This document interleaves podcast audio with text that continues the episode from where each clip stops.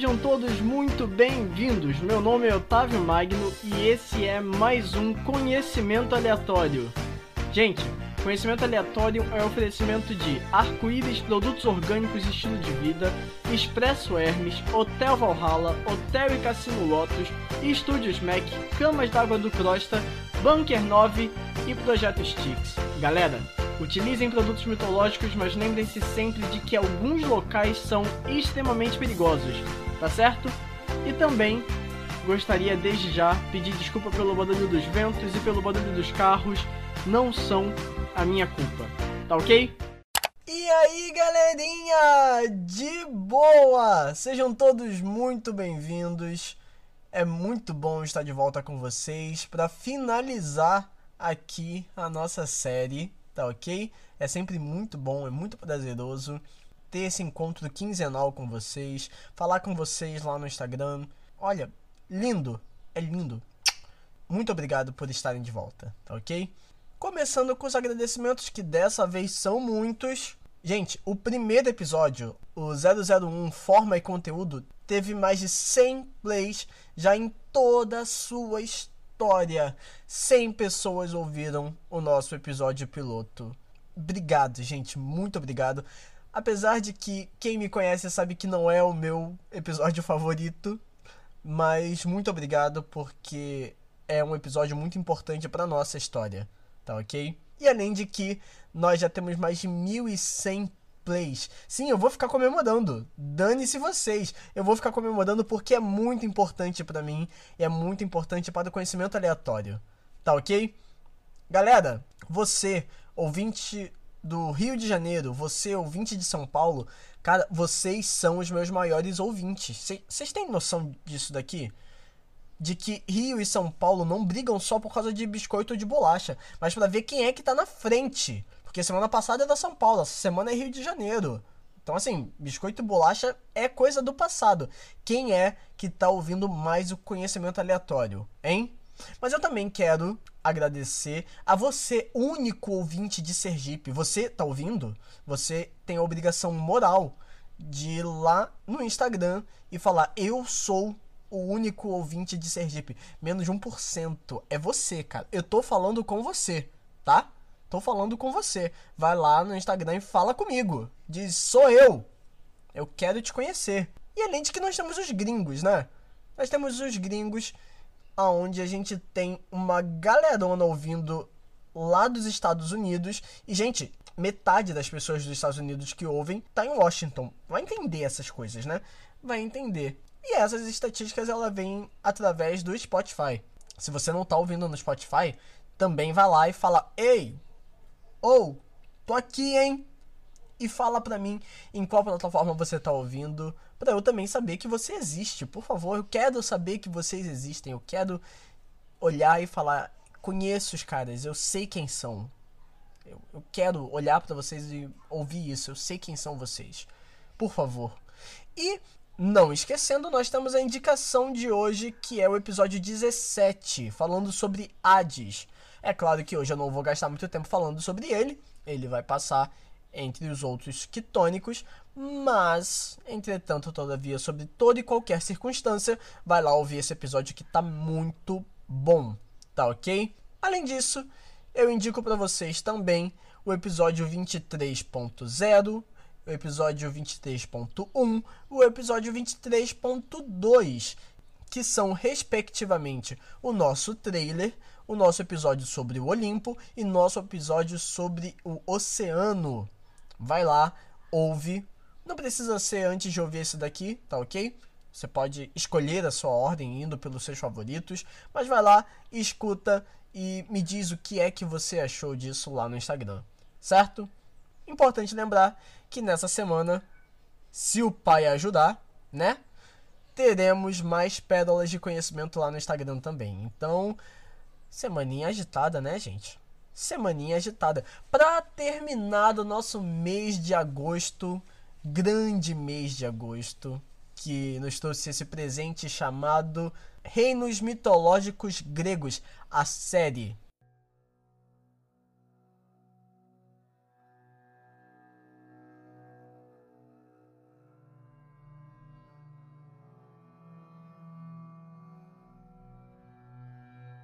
Ao contrário do que se pensa, o mundo mitológico grego tem divisões e fronteiras bem claras.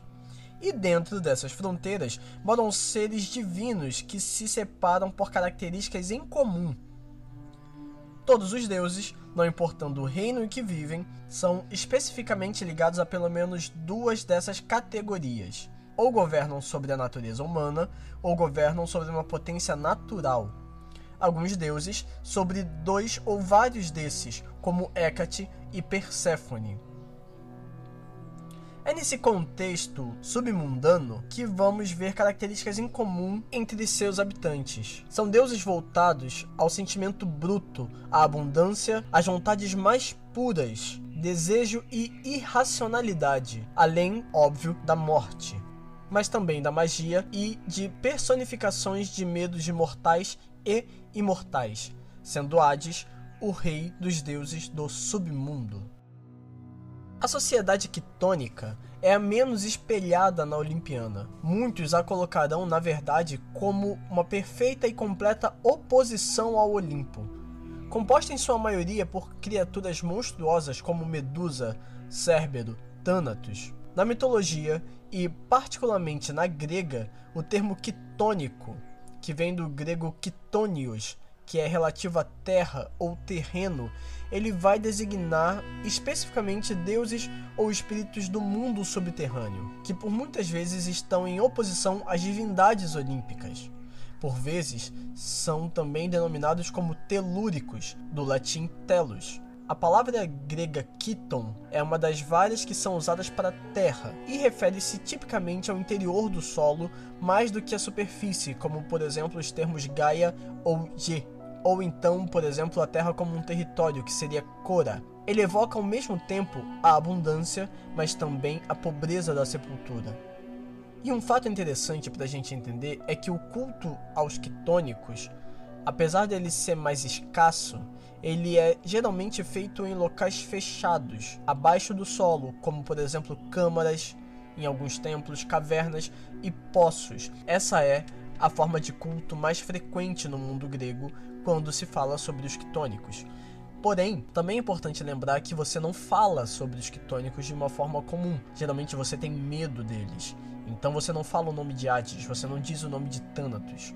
Você usa títulos para se referir a eles de uma forma respeitosa, mas também por extremo medo. Você acredita, você grego, há cinco séculos antes de Cristo, que quando você fala o nome de Hades, você provoca a ira dele e o aproxima de você, trazendo para sua vida a morte. Um outro ponto interessante a se notar é a diferença entre o culto aos quitônicos e o culto aos marítimos e olimpianos. Enquanto nós vemos os olimpianos e marítimos tendo pequenas diferenças, como por exemplo, os olimpianos preferem sacrifícios brancos, eles preferem alimentos frescos, eles preferem grãos recém-colhidos. Os marítimos eles vão querer touros, eles vão querer cavalos, eles vão querer frutos do mar. Mas quando você encontra a natureza quitônica dos sacrifícios, você vai notar que, em primeiro lugar, a primeira exigência para você sacrificar a um quitônico, seja ele qual for, é que as vítimas, sim, vítimas, elas serão de pele ou de pelo escuro. Eles têm de ser pretos em totalidade, sem manchas, sem sinais, eles devem ser completamente escuros. E além de escuros, por que, que eu estou chamando um sacrifício de vítima e não de um holocausto? É porque a vítima ela vai ser sacrificada só depois de ter sido maltratada, espancada, violentada de várias formas. Então, quando você participa de um culto alquitônico, você vai ter que ter, como Thanatos, umas entranhas de bronze e um coração de ferro, para você não sentir pena do bicho, porque ele vai ser açoitado, ele vai ser maltratado e só depois, quando ele tiver nos últimos instantes de vida, ele vai ser imolado e queimado aos deuses. Essa exigência, inclusive, ela é feita pelos próprios quitônicos. E uma outra coisa que você não vai ver com muita frequência são templos e monumentos a esses deuses. Hades mesmo, ele tinha poucos templos espalhados pela Grécia e, igualmente, nesses templos, poucos sacerdotes. Ele era lembrado mais ao funeral, ele era mais cultuado durante um rito fúnebre, mas na realidade você não vai ver muitas festas para ele. É como se a mitologia quisesse esquecer desses deuses por medo do que eles poderiam fazer. Inclusive, de 100 em 100 anos era feita uma festa Hades. Era uma festa chamada secular, novamente mundano. Então você faz essa festa, cultua a ele e depois esquece que ele existiu.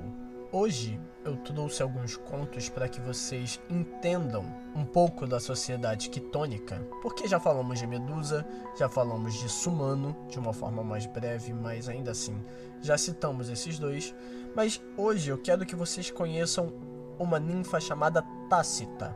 Ela é um outro exemplo de alguém que se torna um quitônico. Ela era conhecida em Roma como a Deamuta, a deusa do silêncio e da virtude. Tácita, ela foi, em sua juventude, uma ninfa famosa pela sua língua muito grande. Certa vez, Zeus queria possuir uma náiade, uma ninfa das águas, chamada Juturna, mas nunca conseguia tê-la, já que ela corria para o rio Tibre sempre que via o rei do Olimpo por perto. Para solucionar essa questão, Zeus ordenou que todas as outras náiades impedissem Juturna de mergulhar no rio e ordenou ainda que o fato, após consumado, fosse esquecido por ali. Mas Tácita não continha o ímpeto de falar, e quando Hera foi averiguar os boatos, Tácita revelou tudo o que tinha acontecido.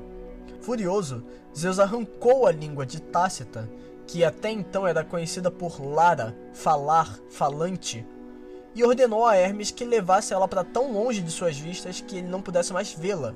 Hermes a levou até o reino de Hades, mas no caminho até o lago de Averno, uma entrada para o submundo que fica na Itália, Hermes e Tácita se apaixonaram, e dessa paixão eles geram dois gêmeos chamados Lares, deuses das casas, das cidades e das encruzilhadas. O culto a Lara foi instituído por Numa Pompílio, o segundo rei de Roma, rei esse que também é um rei mítico, assim como o primeiro rei Rômulo, e ele a chamava de Dea Muta, uma deusa tão necessária quanto a eloquência.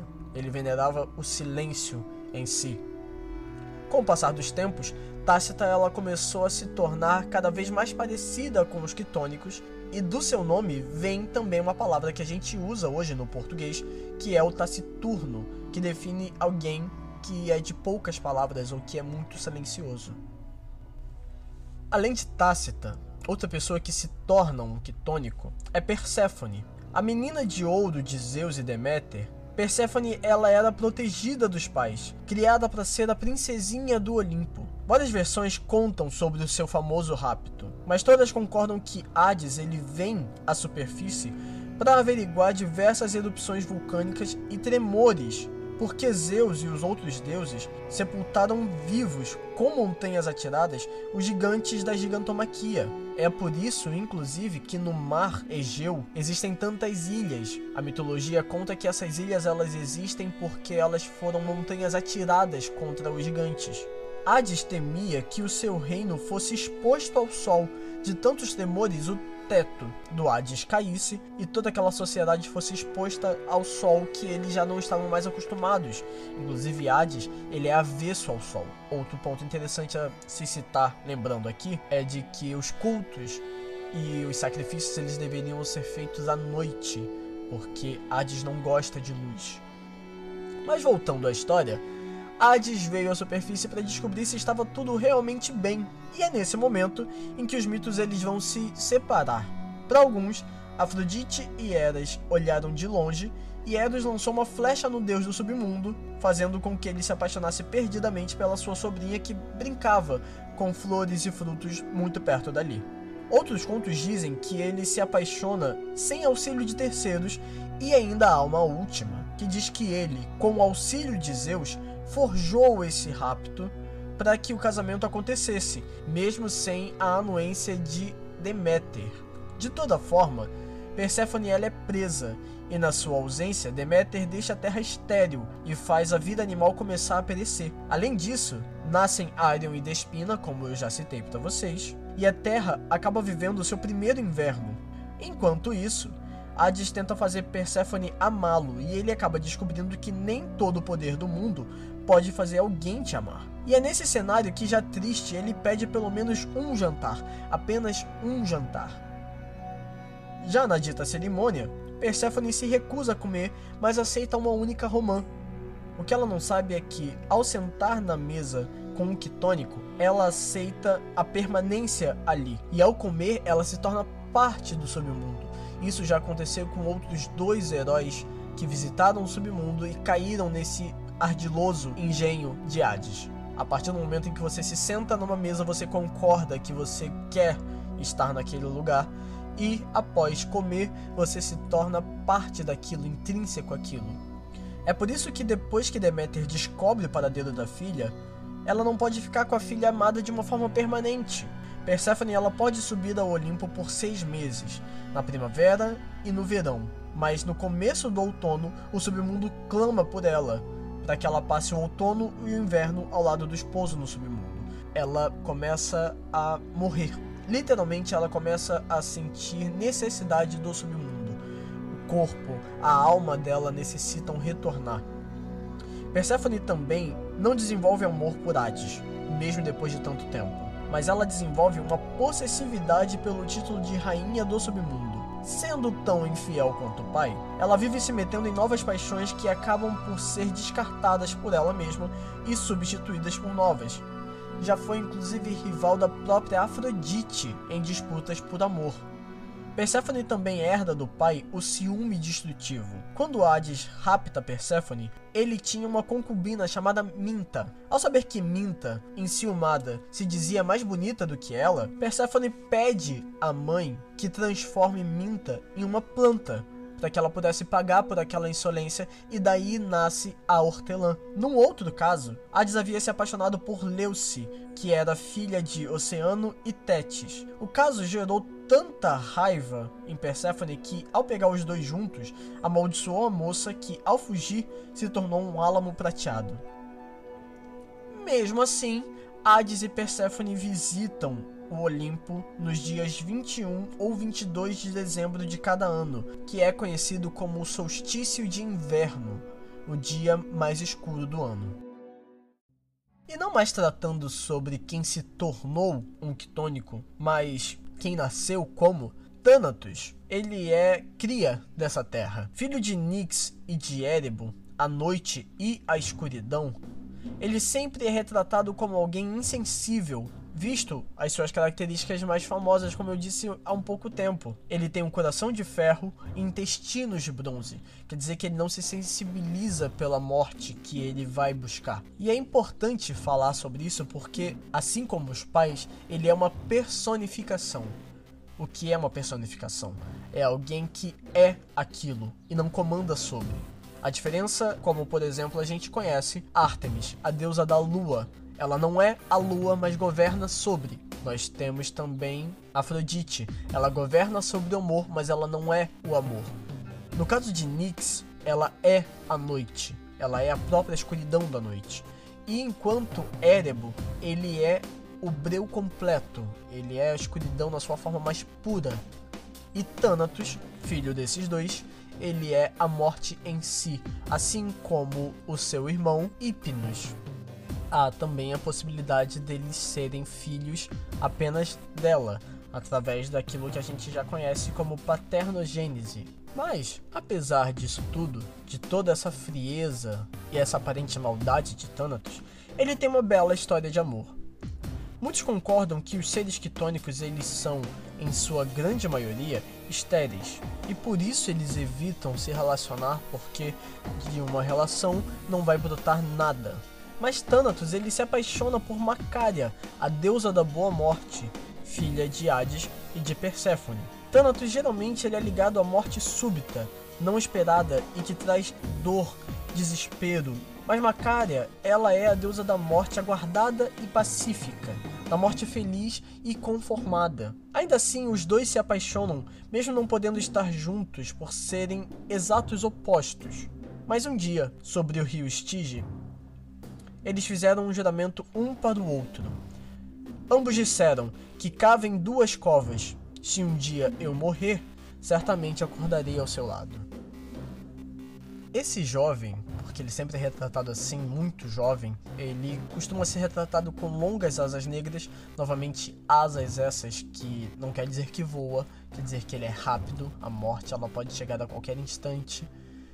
Mas ele também pode ser retratado através de uma outra característica física sua, que são os seus olhos e seus cabelos prateados.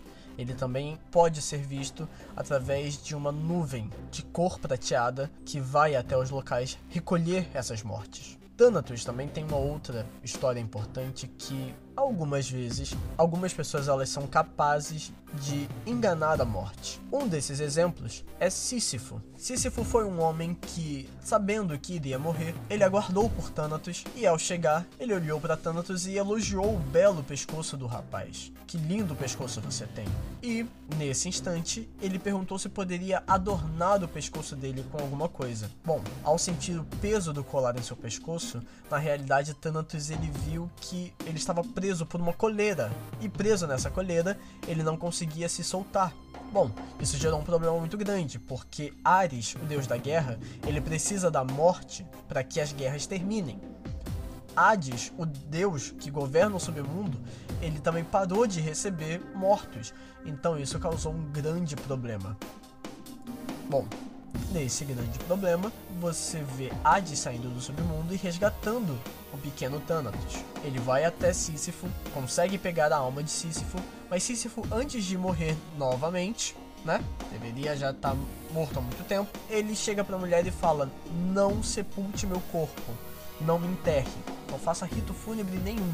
E, bom, já no submundo, ele vai até Hades e reclama sobre o fato dele não ter os ritos fúnebres que ele merece. Ele pede um dia para que ele volte e para que ele resolva essa situação com essa mulher terrível que ele tinha, que não era capaz nem de enterrar o corpo. A desconfia, permite que ele volte, e quando ele volta, ele recupera o seu corpo e volta a viver e fica mais alguns anos aqui pela Terra. Bom, quando Thanatos vai buscá-lo, Thanatos já tá com tanto ódio, com tanta raiva, que quando ele chega de novo no submundo, Hades, ele vai condenar a alma de Sísifo a ficar sempre em frente a uma montanha.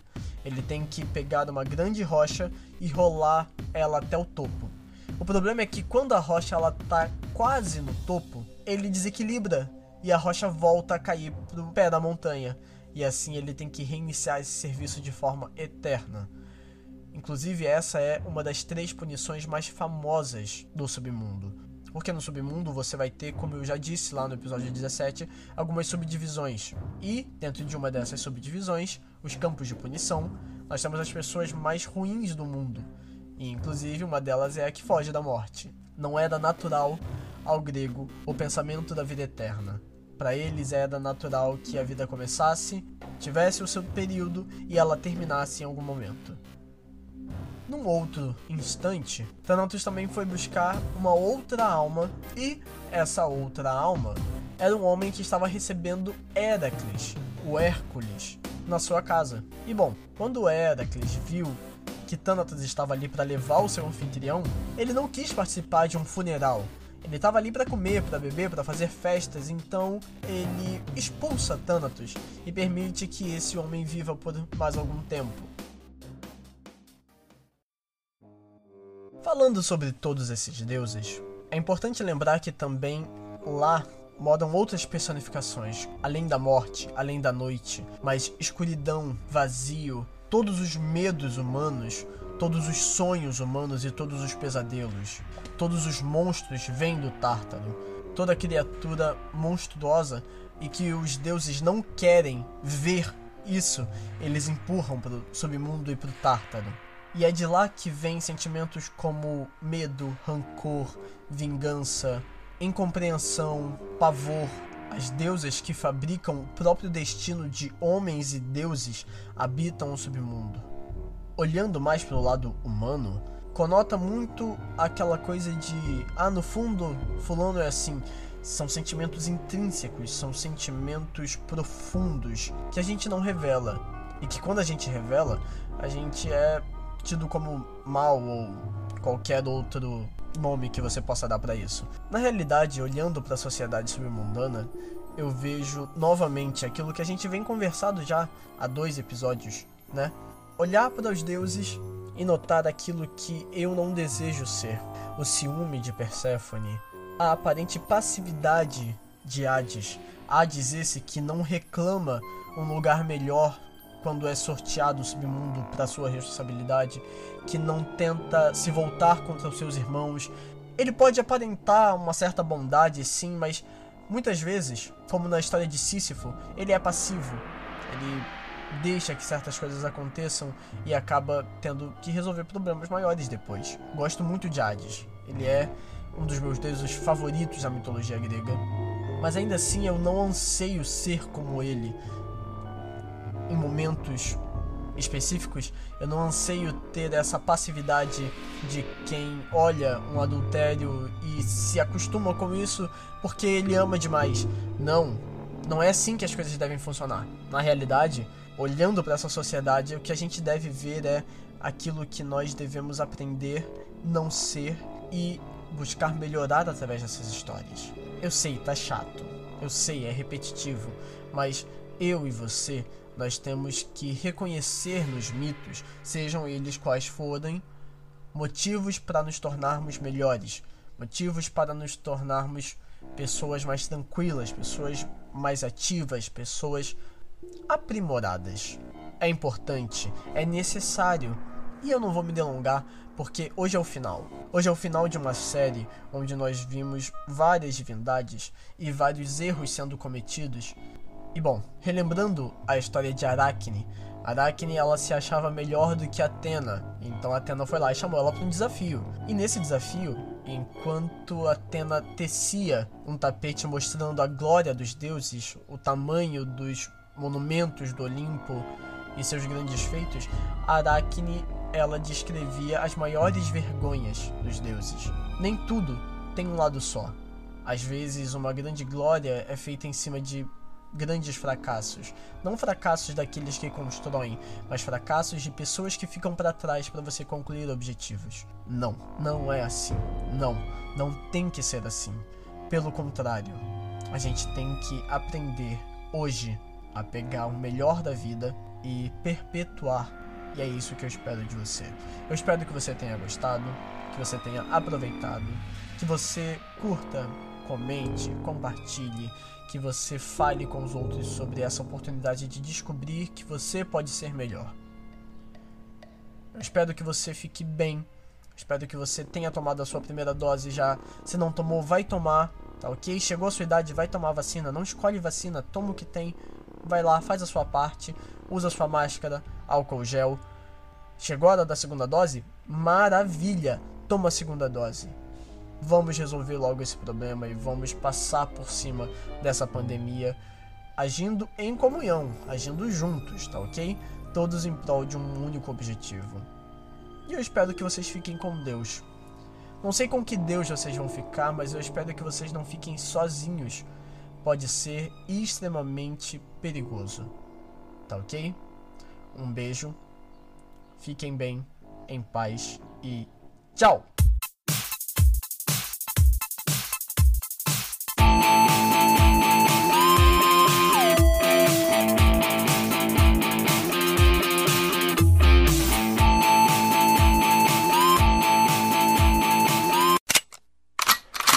Enquanto.